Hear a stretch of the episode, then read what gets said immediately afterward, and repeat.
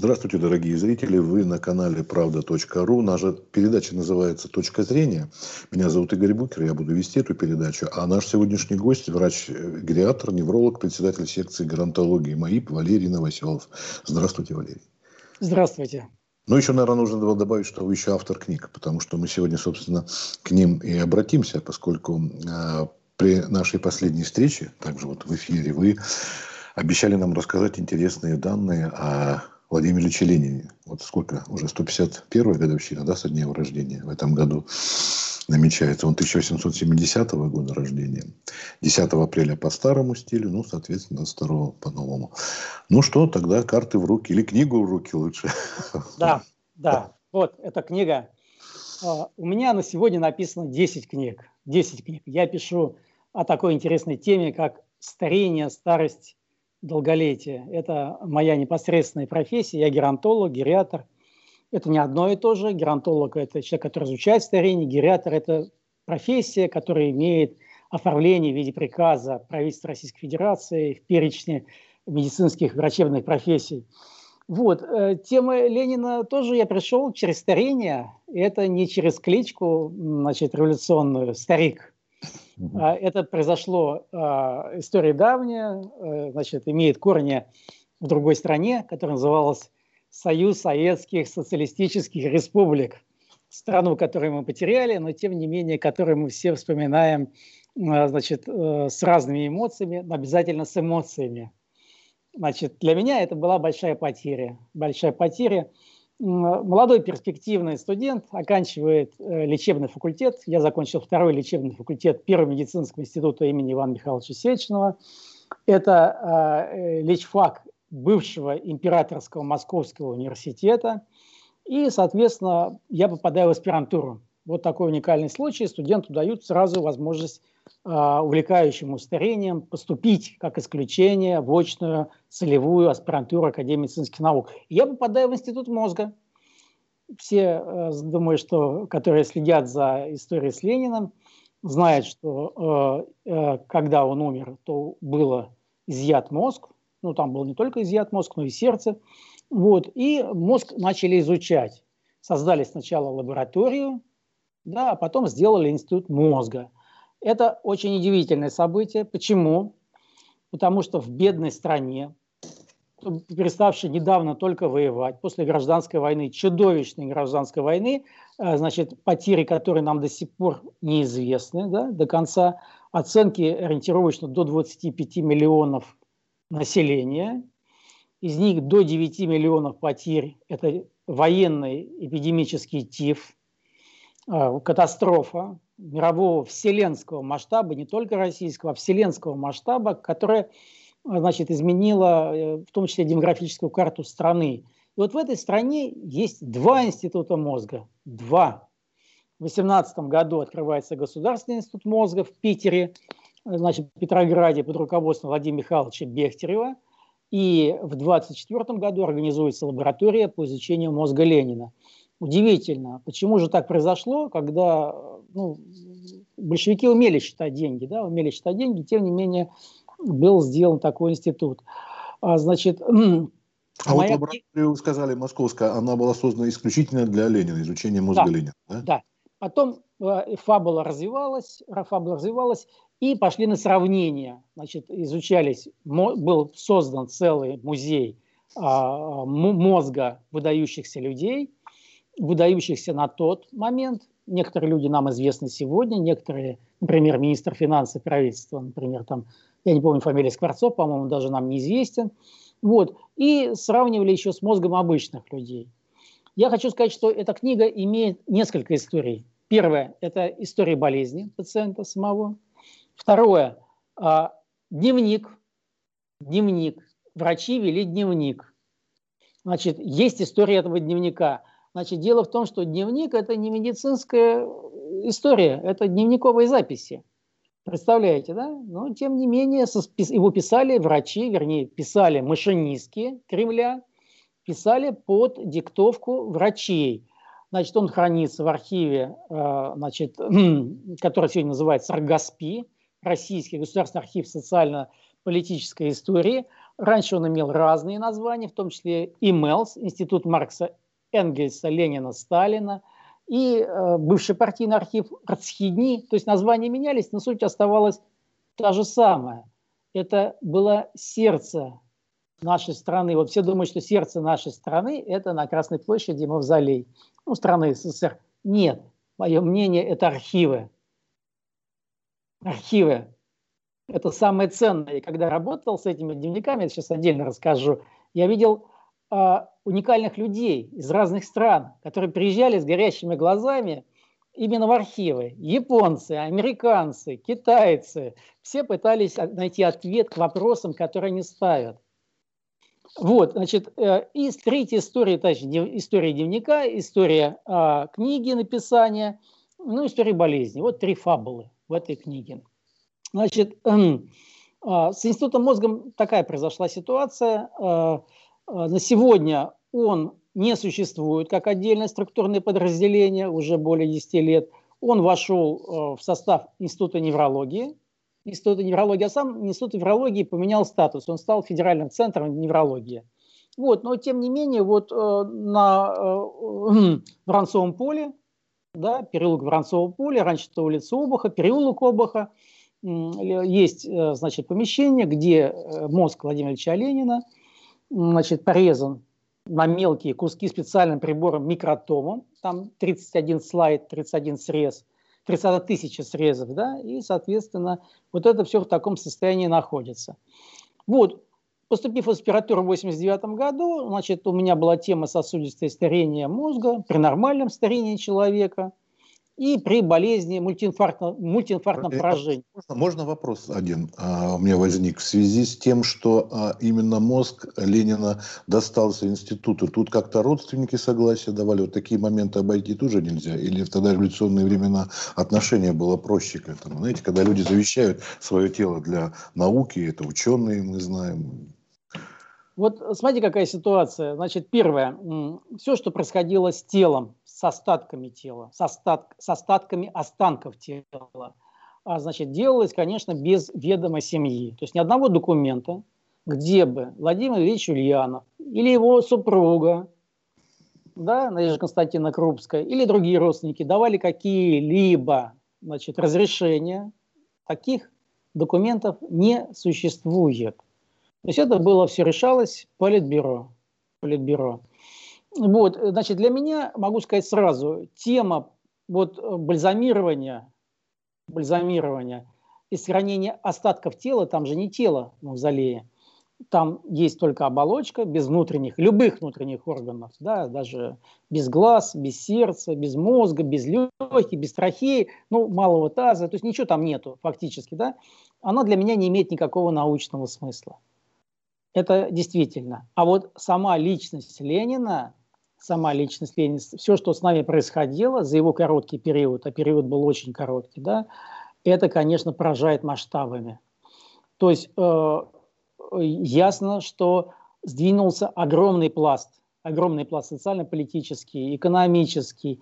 Даже в науке пошли открытия, вот в медицине, значит, поскольку он умер от определенного заболевания инфекционной природы, это не вызывает никакого сомнения, это даже отдельная сейчас тема будет, вот, э, то даже это заболевание в нулевых годах, в десятых годах, в двадцатых годах, вот даже видно, я вот писал когда книгу, я использовал вот такие вот книжечки, вот такие книжечки, это десятый год, да, это четырнадцатый год, это вот, это все писали врачи, которые лечили Ленина. Они писали книги, это же были профессора-академики, их было 30 человек, вот, например, эта книга а, под редакцией э, значит, Алексея Ивановича Абрикосова, это который скрывал тело Ленина, и профессора Ганушкина, известного психиатра, да, называется «Сифилис нервной системы» для высших медицинских учреждений, заведений для студентов.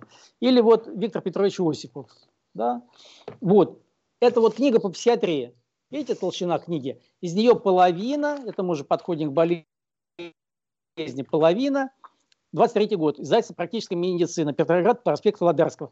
Ровно половина посвящена сифилису нервной системы. А, значит, это заболевание занимало огромное количество, огромное количество было пациентов, и, а, соответственно, э, ну, ну что значит огромное? По данным тотальных осмотров, вот филидологи делали в разных губерниях, до 43% населения было поражено.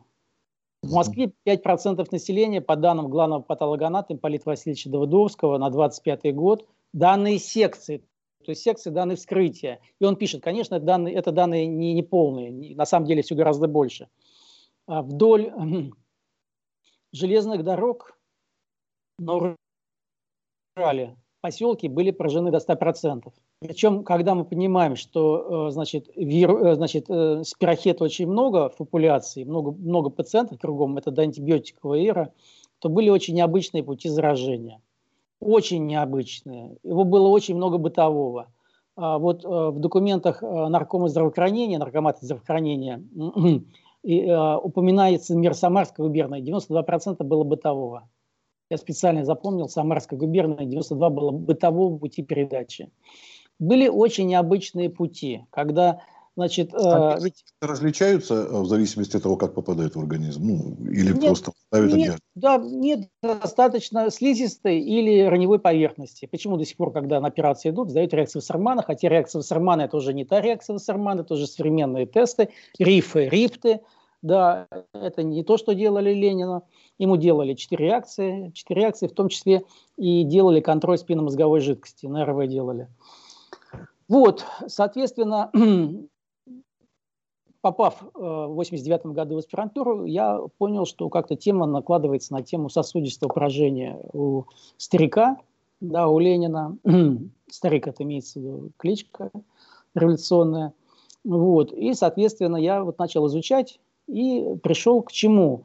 К тому, что мне неплохо посмотреть архивы. Дело в том, что в 91-92 годах, 1900, значит, э, выскочило у Центрального партийного архива было свое издание.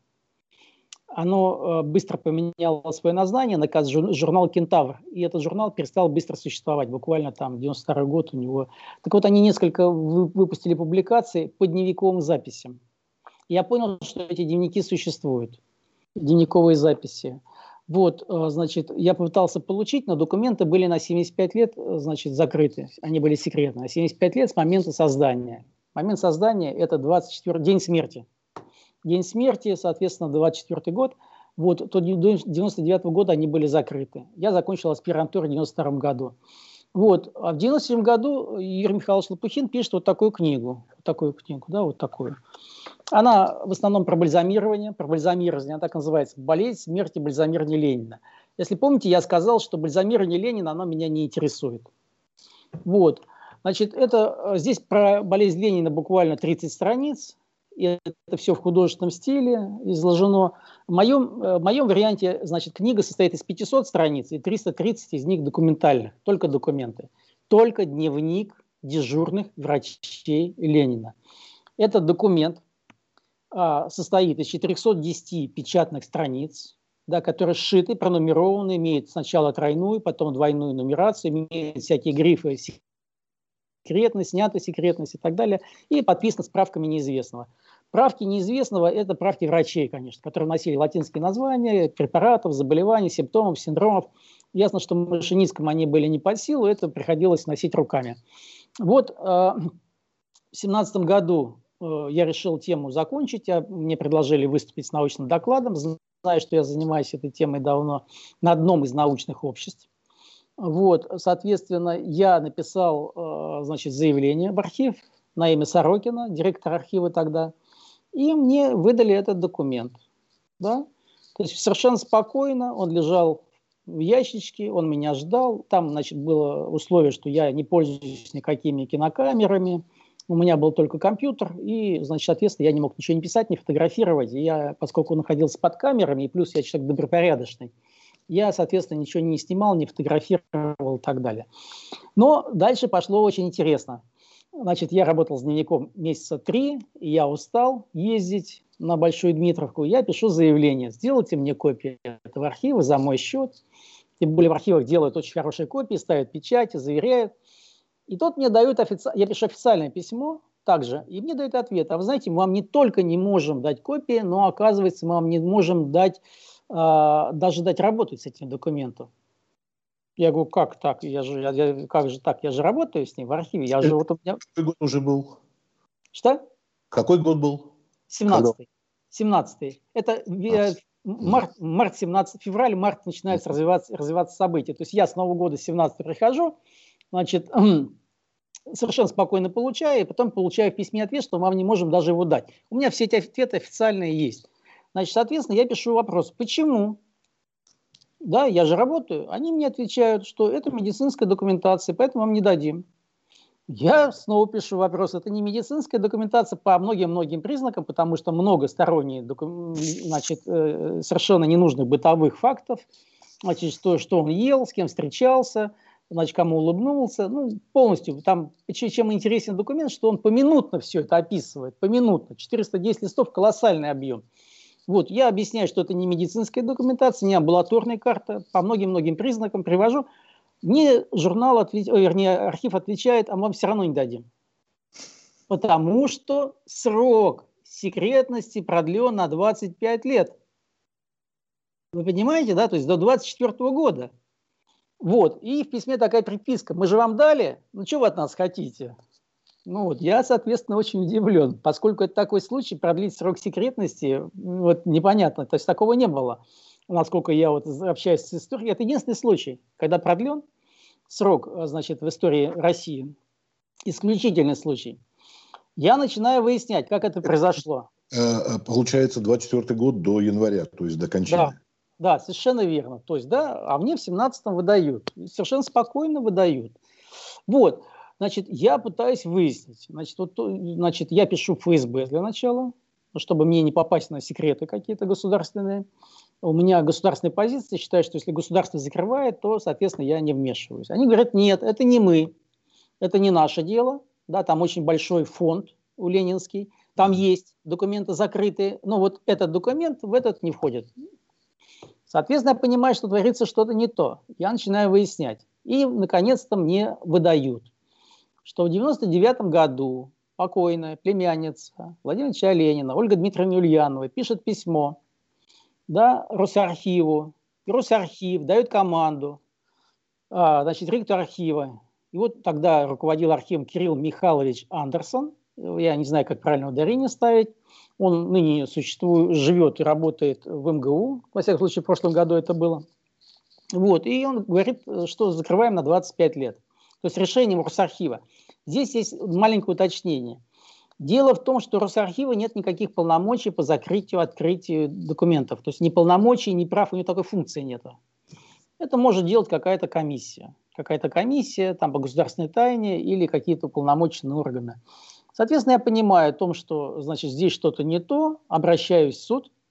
Суд с просьбой открыть документ для всех, для всех исследователей, историков медицины довольно много. Есть у нас общество, в котором я делаю периодически доклады. Кстати, я этот доклад так и сделал на Российском обществе историков медицины. Я рассказал, что такое за дневник. И удивительно, об этом дневнике не знал ни один историк медицины, который присутствовал. Сейчас, наверное, все знают уже. А на тот момент, 18 год, никто об этом не знал. Вот насколько даже с историками, которыми я общался, с архивистами, то есть буквально несколько человек, там один-два, знали, что такой документ есть. То есть это документ сверх, а, значит, закрытый для нашего общества. Вот, соответственно, я написал а, пару статей, да, и вот решил, что эта книга вот стоит издания, она научная. Она, несмотря на название, которое изменила редакция, в моем исполнении рабочим это был дневник дежурных врачей Владимира Ульянова. Здесь 500 страниц, из них 330 – это документальный текст.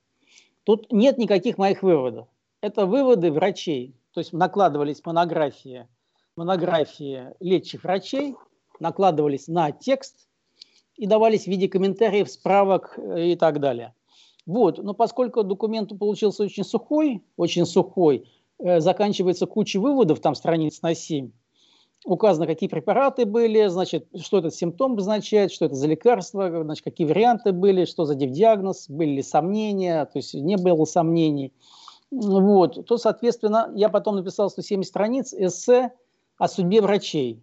Ну, было много врачей, 30 врачей, 30 врачей – это большой коллектив, понимаете? Чем уровень этих врачей – это академики, создатели институтов, наших, наших институтов, журналов, направлений научной мысли и даже основатели целой, целых наук. Вот мы все считаем, например, основателем советской школы патологической анатомии Алексея Ивановича Абрикосова, который скрывал Ильича Ульянова, да? не его учителя Никифорова, а именно Абрикосова.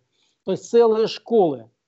Вот. И поскольку эти люди продолжали жить, ну, они часто, кстати, и умирали, очень необычно, то, соответственно, я, например, написал вопрос, например, почему это вскрывали в горках. Ведь логично было, если на следующий день повезли тело в Москву, то э, разумно сразу бы привезти туда, где есть столы секционные, есть прозекторы, есть персонал. Да, вот мир-глава, почему скрывали в горках? Ведь надо же было всю комиссию, комиссия 11 человек, надо было привести.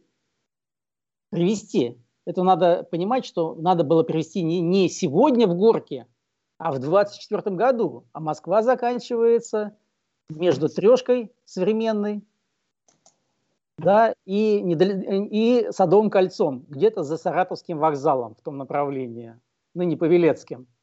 Представляете, да? То есть транспорта, трамваи тогда, извините, не ходит, метро нету. То есть надо собрать всех этих 8 человек, а Ленина, смерть Ленина констатировал три врача, а в комиссии было 11. То есть 8 человек надо было собрать и привести.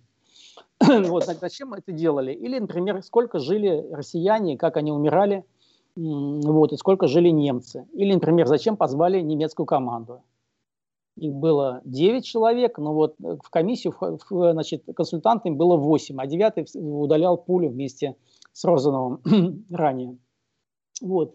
Поэтому здесь различные фабулы, э, ручейки, которые вытекают из этой истории, но они никакого отношения к документу не имеют. Поэтому кто хочет читать читает документальную часть, кто хочет читает всю часть. Владимир Значит, вы можете нам озвучить, а вот ранение, оно как сказалось на здоровье Ленина? Там об этом говорилось? Да, здесь есть глава, посвященная ранению. Несомненно, она никак не повлияла на течение болезни, никак не повлияла. На течение болезни повлияла, несомненно, а, вот та нагрузка психическая, которую данным пациентам запрещалась. Значит, все, кто когда-то болели Льюисом, а Льюиса было огромное количество, неврологи запрещали переохлаждаться, значит, эмоциональные нагрузки, физические, психические. То есть, как правило, им рекомендовалось закончить дела и въехать в деревню. Они проматывали значит, все свое денежное состояние, заводы. Ну, в общем, это было определенное заболевание, которых, поскольку было в популяции огромное количество, то неврологи сразу узнали, как с ним бороться. Например, вот интересная какая ситуация. Значит, э, вот, э, значит, терапия нервных болезней.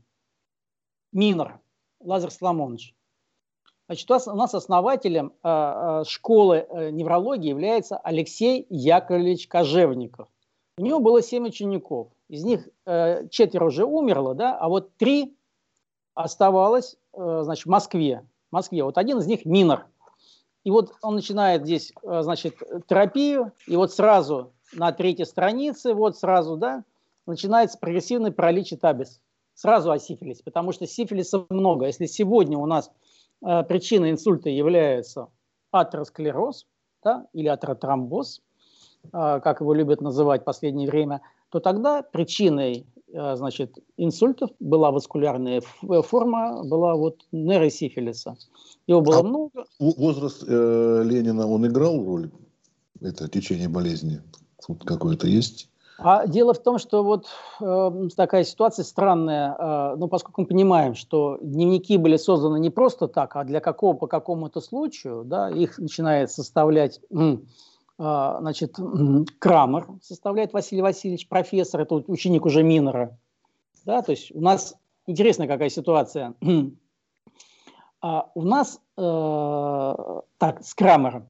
То есть вот 28 числа начинает составлять, собирать анамнез Крамер Василий Васильевич. Специалист по топической диагностике. Топической диагностике. Топическая диагностика – это, значит, человек может сказать, где было поражение, где поражение в, в головном мозге или в периферической нервной системе. Вот. вот он начинает собирать, а 29-го назначает другого врача, Алексея Михайловича Кожевникова. Он не родственник Алексею Яковлевичу. Вот. Это ведущий нейросифилидолог Москвы. Понимаете, да? И вот он ведет этот дневник до 7 мая 23 года. Вместе, э, значит, там еще есть врачи, немецкий врач Отрид Ферстер. Но Отрид Ферстер не ведет никаких записей, ведет все российский э, гражданин РСФСР. Вот. Возраст, э, значит, я к чему? Крамер. Так, Крамер. Он собирает анамнез. Значит, он указывает, что родился, кормился, там, развивался по возрасту. Это нам фактически ничего не дает. Это говорит о том, что не было врожденного сифилиса, только потому что если был бы врожденный сифилис, он влияет на поражение нервной системы, на развитие ребенка. И такие дети, как правило, оставали развитие. В семье Ульяновых все дети были, я извиняюсь, высокоинтеллектуального уровня никакого врожденного сифилиса быть близко не могло, потому что вот такой есть, значит, э, кроме внешних признаков, которые называются Гитчинсонова триада, есть еще обязательно поражение нервной трубки, развитие. Нервной трубки – это вот развитие нервной системы. То есть его нету. Значит, но она мне собрана очень плохо. Там указано, что в 92 году он переболел сыпным тифом, в 93-м тяжелой формой малярии, Самара, Тогда в Самаре была в том числе тропическая малярия. Тропическая – это не привязка к тропикам, это название форма малярии, это очень тяжелая малярия. В 1997 году, в 96 году пневмония, тяжелой крупозной пневмонии. Вот, то есть фактически получается до 21 года, когда начались эти изнуряющие боли, эти вот он перестал работать, уехал даже в Корзинкино, вот, то есть фактически человек ничем не болел, как бы получается, 25 лет. Ну, при том, что это не сегодняшние времена, да, кругом у нас бушуют инфекции, да, вот, кстати, тифом болели, э, кстати, грипп приходит каждый год на планете, то есть каждый год. И вот испанка, которая сейчас вспоминается часто, это 18-я пандемия, пандемия за 4 столетия. То есть все думают, что грипп это вот тогда впервые появился. Ничего подобного, его было постоянно. То есть это было время инфекционных заболеваний. Люди жили мало очень была большая, колоссальная детская смертность. До старости с современного понимания доживало 5% населения. Вот. Так вот, что нам это дает? Значит, здесь могут быть только гипотезы. То есть мы не знаем, где он заразился. Знал ли об этом, что он был заражен. Э, значит, Минер пишет, вот и сфильдологи пишут, что вот э, дело в том, что вот этот сифилис нервной системы появлялся не у всех. И было непонятно в тот момент, у кого он появляется, у кого он не появляется. Вот э, что указывали врачи, что хороши, хорошо леченные значит, э, пациенты, у них мог появиться, да? Угу. С абортивными формами мог появиться, с, с, с каким-то незаметным течением мог появиться – а с тяжелыми кожными поражениями, с, значит, с поражением даже черепа, вот сифилис, особенно в Аравии, там он не появлялся никогда. То есть мы не знаем. Возможно, и Ленин не знал о том, что где он, где он, э, где он заразился. Вот такая, такая реальная ситуация. Мне часто говорят... Еще один момент, если вы запомните, на чем остановились, я э, вспомнил тут не больше исторический момент. Вы сказали, что какие-то псих, э, психологические стрессы могли повлиять. Я вот помню, в это время же происходит э, такой демарш Ленина по отношению к Сталину, который оскорбил Надежду Крупскую по телефону. Это известный случай, там было оскорбление нецензурное и так далее. Она пожаловалась Ильичу, хотя э, говорили, что этого не нужно было делать, потому что он и так переживал, и он там написал письмо. Вот это как-то момент э, отражен э, был. Да. И до подобного да. да. Да, это в дневниках есть, это действительно сказалось очень негативно. Я вот отметил, что на течение заболевания, природу которого до конца не понимали, не могли лечить, до антибиотиков еще, извините меня, там 25 лет, там нет, 15 лет еще. Вот, поэтому это было другое время, когда понимание заболеваний только становилось. Почему я говорю, что вот эти вот книги, а если вот их выстраивать, то вот они очень сильно отличаются. Даже вот 23 год и 27 год, они очень сильно уже отличаются, другой, другой совершенно. И, кстати, все врачи вот здесь упомянуты. То есть, хотя, то есть видно, что это специалисты, специалисты именно по этому заболеванию. А, несомненно, а, таким пациентам надо было избегать любых стрессовых воздействий, любых. А, мне попалась недавно архивная такая книга – значит, э, э, э, Табас и революционные события 1909 года. 1909 года. Значит, автор Бродский, профессор Бродский. удивительно, значит, полностью э, профессор кафедры нервной болезни Императорского университета, и он пишет о том, что вот революционные события связаны с проявлениями, с проявлениями, табыс это значит сухотка спинного мозга, сифилитической природы, соответственно. И он пишет о том, что проявления сифилиса во время революции действительно увеличились. А увеличились они как? стрессы не, не нужны, и стрессы этим пациентам, ну, как бы они противопоказаны. Они видят кругом, там описаны клинические случаи конкретные, что офицер увидел, как напали, толпа упала на, напала на городового, убила его, он упал и не может встать. А у него в анамнезе, соответственно, было, был сифилис. И таких вот случаев довольно много. Вот. Поэтому, значит, а, что могу сказать, что в этой ситуации на сегодня оценивать с наших высот цифровых вот те заболевания, еще давать морально-этическую оценку, вот часто вот люди говорят, вот здесь морально-этическая оценка присутствует, ее совершенно у врача быть не может.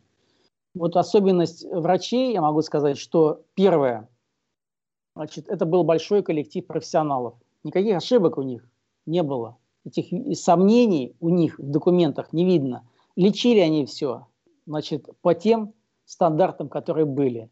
Лечение щадящее, щадящее и типичное. Лечили тяжелыми металлами. Ртуть, йод, препараты мышьяка, препараты арсенобензольного ряда и препараты висмута. Это... Ну, то есть вы можете, наверное, опровергнуть еще один, э, ну, миф, не миф, легенда была о том, что ему Сталин тоже яд дал, потому что единственный человек, к которому мог обратиться, это был Сталин. Тут видите, как противоречит, с одной стороны, он с ним прерывает всяческие отношения из-за того, что оскорбляет его жену Крупскую, а с другой стороны, яд мог попросить только у него. И следов яда в организме Владимира Ильича Ленина найдено не было. Вы знаете, какая ситуация? Я работал только с одним документом. Вот, значит, э, какая проблема вот у Юрия Михайловича Лопухина? Ему дали кучу документов, они вот приведены, вот здесь в конце есть специальная опись. Вот она, опись этих документов. Но того документа, который был у меня, ему не дали. Этого документа там нету. Вот, значит, Э, значит, там, возможно, есть много документов. Лопухин указывает, что три заключения было, три заключения о смерти. Э, значит, я не видел этих заключений. Я видел только один документ, мне это было важно, как его лечили, когда не знали, чем это закончится. То есть прижизненно, то есть это документы прижизненные. Как потом развернулся маховик истории или молот истории, врачи не могли знать. И все, что потом они говорили, вот после этого, да, к сожалению, уже, а, значит, э, они находились в определенных исторических условиях, а, значит, э, это сильно очень повлияло на их судьбу. А, например, э, врачи, вот по принципу, помните, я говорил, ведущие российские неврологи, да, вот их было трое, и еще был один в Питере, это Бехтерев. Бехтерев. Там второго ряда уже их ученики, их там было много – вот. Так вот, по принципу, значит, выдающийся невролог и консультировал или лечил Ленина, все трое, то есть 100%, с 27 по 28 год умерли. И один из них, как мы знаем, с признаками отравления. Это история Бехтерева Владимира Михайловича, который приехал в Москву, он был в Питере, приехал в Москву, и из Москвы уже уехала урна с прахом. То есть он не только умер, но его вскрыли на дому, вскрывал также абрикосов, и в этот же день да, его кремировали. Соответственно, ну, в таком ускоренном порядке. Вот, времена были не такие, не, не добрые, да, ситуация раскручивалась очень необычно, и врачи или помалкивали, кто э, был, э, очевидно, склонен тому, чтобы что-то рассказывать. Да, вот, например, почему... А, а, а клятва Гиппократа? Зачем же было уничтожать людей, которые, в общем-то, не должны так же, как тайну исповеди, рассказывать? Да, смотрите, они были лечащими врачами, поэтому они молчали. Ну, вот, например, причина отравления Бехтерева. Причем там действительно клиническая картина, то, что описывается в литературных источниках. Значит, вот э, обычно говорит народ о том, что это травили, потому что он поставил диагноз Сталину. Значит, но вот семья Бехтерева, с которой я общался лично, а я общался с несколькими людьми, с несколькими семьями из участников, Они сказали, что Наталья Петровна Бехтерева никогда не говорила про Сталина. Это правнук, говорит. Наталья Петровна Бехтерева – это внучка. Да? Вот правнук. Что мне сказал? Семья считает, что отравили за Ленина. Почему? В 28 году Бехтерев должен был поехать на международный конгресс. Э, Бехтерев – это не величина российского масштаба, это величина мирового масштаба. И ясно, что 70-летний академик, генерал медицинской службы царской армии, упрямый, великий, мощный, да, который недавно женился на племяннице э, значит, э, Егоды, Егоды 40-летней даме. Если 70... Я к тому, что если 70-летний мужчина женится, да, значит, у него на это есть силы.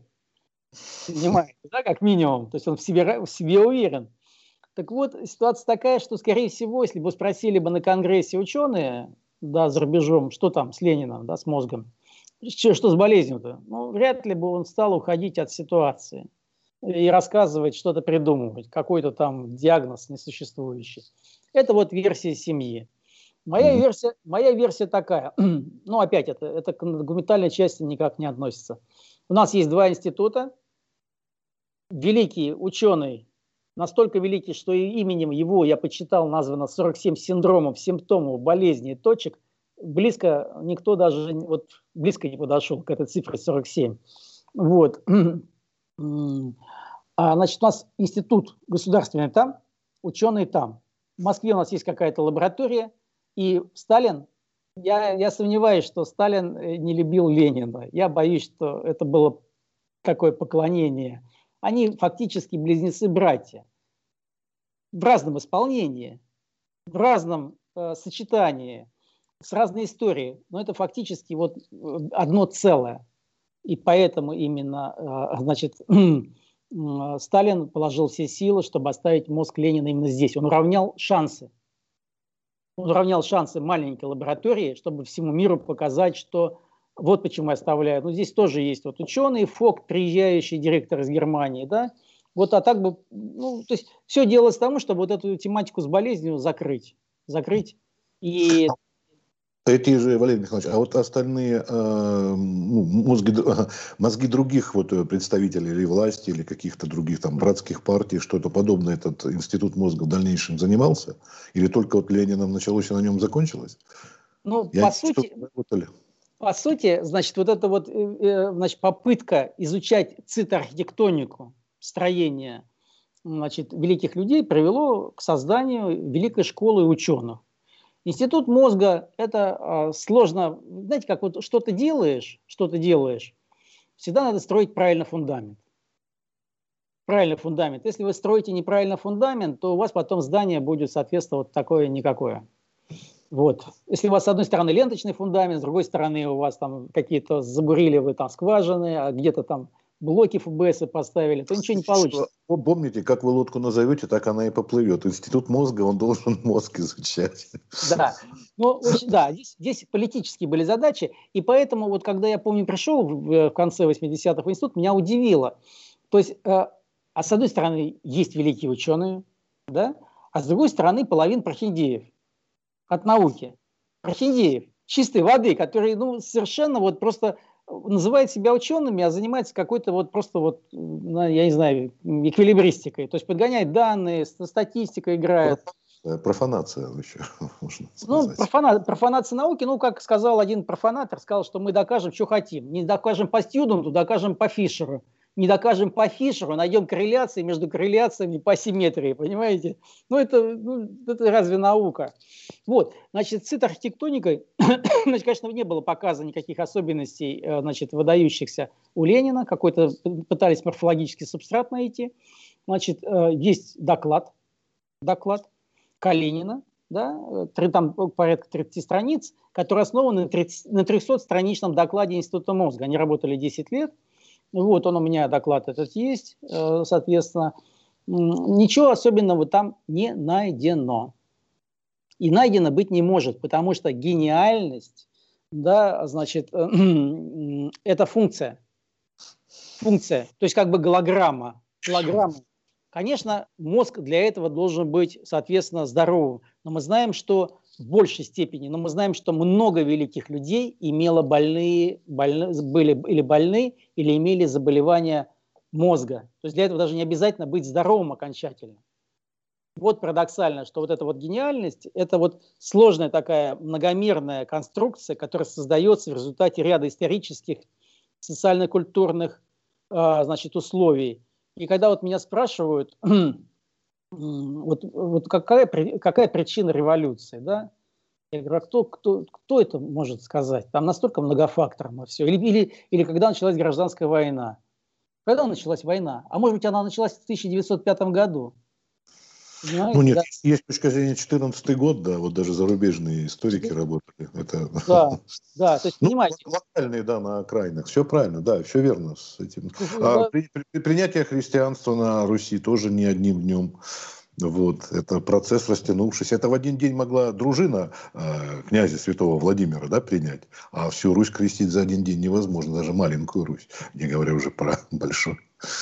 Революция – это вклад всех, том числе и тех, и Корнилова, да, и генерального штаба, и Синода. Все вложились вот в это вот явление, э, которое называется русская революция на сегодня. Кстати, вот мне тоже вот интересно, я читаю разные документы, там 20-х годов, 30-х годов, 50-х. Каждый раз революция воспринималась по-разному. В одном, она там в 20-х годах еще называлась переворотом. Понимаете, да? То есть долго сами да. большевики называли да. переворотом. Тот же даже Троцкий, один из участников активнейших. Он так я... и говорил себе, Октябрьский переворот. Я вот, значит, мне за годы занятия Лениным дарят значки с Лениным, да? Я как-то спросил у этих специалистов по значкам, а сколько вообще значков с Лениным существует? Они вот так задумались и сказали, ну вот на Олимпиаду, на Олимпиаду 80-го года было сделано миллион разных значков, миллион разных значков по всему миру, приблизительная оценка. То есть, представляете, может быть, даже миллионов сто Ленина существует, потому что у меня вот просто подарков там 2-3 тысячи значков разных существует. И даже значки эволюционировали. Значки были у каждого. У октябрят были свои, у пионеров были свои, у военных были... Вот я когда в армии сложил, у меня этот значок остался комсомольский, да? Он был специальный ведь солдат, на закруточке. То есть не, не такой, не на защелочке, а такая закруточка, которая вот вкручивается.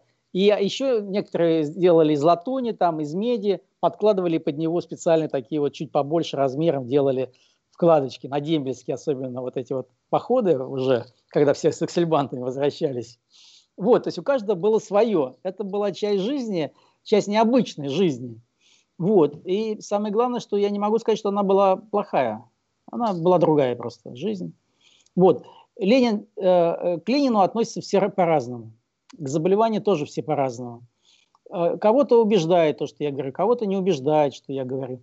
Самое главное, что надо понять, что это не, мои, не, моя, не мой вывод. Не мой вывод. Это то, от чего лечили врачи. То, от чего он умер.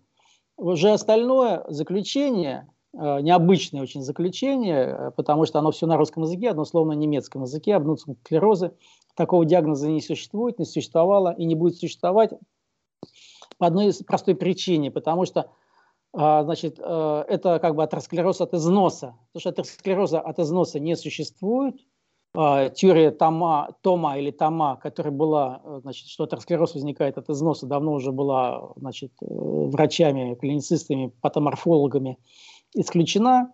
Вот, поэтому это просто вот приклеенное слово к тому, что там написано. А написано там и описан васкулярный сифилис, эндертрит Гебнера, Хебнера – который привел к образованию аневризмы, и эта аневризма разорвалась. Все очень типично. А клинический случай самый сложный в истории планеты. И тут русские, и тут русские оторвались. Кстати, вот немец, а, значит, Бумке, значит, а, Освальд Бумке, очень интересный. Он приехал сюда понаблюдать за, значит, проконсультировать на неделю и остался на три недели. Настолько было интересно. И в результате он приехал, в 25 году он придумал такой интересный термин. Термин не только э, интересен, что он создан сразу после приезда, значит, я понимаю, что Освальд был наблюдательным врачом, другие клинические случаи сыграли роль, но то, что этот мы случай сегодня видим все больше, больше и больше, и он в обиходе имеет все больше, больше вхождения. Это называется ятрогения, ятрогенный случай. То есть побочные эффекты, негативные эффекты, влияния на здоровье пациента, связанные с действиями или бездействиями медицинского персонала. И в основе опять Ленин. Удивительно, да? Да. Любопытно. Ну, спасибо большое. Время наше, к сожалению, подходит, потому что так вы интересно рассказывали, что мы, наверное, заслушались. А я думаю, что мы с вами еще как-нибудь поговорим. Я думаю, что у вас есть еще что рассказать, раз вы столько книг уже написали. И, кстати, хочу вам пожелать, что все-таки вот скоро, уже сколько получается, да, до 22 года, да, ждать э, открытия. Надеюсь, вам 24 24 вам Но 22 я, я, дум, я думаю, не откроют. Не откроют. Не откроют, да? Я думаю, не откроют. Я думаю, сегодня изменилось отношение к архивам. Они mm-hmm. все больше и больше закрываются. Я недавно пытался получить документы о болезни Надежды Константиновны Крупской. А, если знаете, она умерла на следующий день внезапно после дня рождения в 1939 году. И весь ее архив открыт, а вот именно документы о болезни, они закрыты. И чем больше закрывать, тем больше вот строится вот всяких вот версий, там вот таких конспирологических. То же самое со Сталином. Вот, э, значит, все документы Сталина, несмотря на то, что срок еще не прошел, у нас архивисты делают, что хотят. Хотят открывают, хотят не открывают. То есть документы Сталина уже все медицинские выпущены свободный доступ в виде отдельной книги. Представляете, а срок у него, если 53 год он умер, до 28 года. Удивительно, удивительно. Хорошо, спасибо большое. Всего доброго, до новых встреч. Удачи вам, не болеть. И все-таки надеюсь, что попадете вы в архив. Спасибо и вам. Да, спасибо вам. Хорошего здоровья.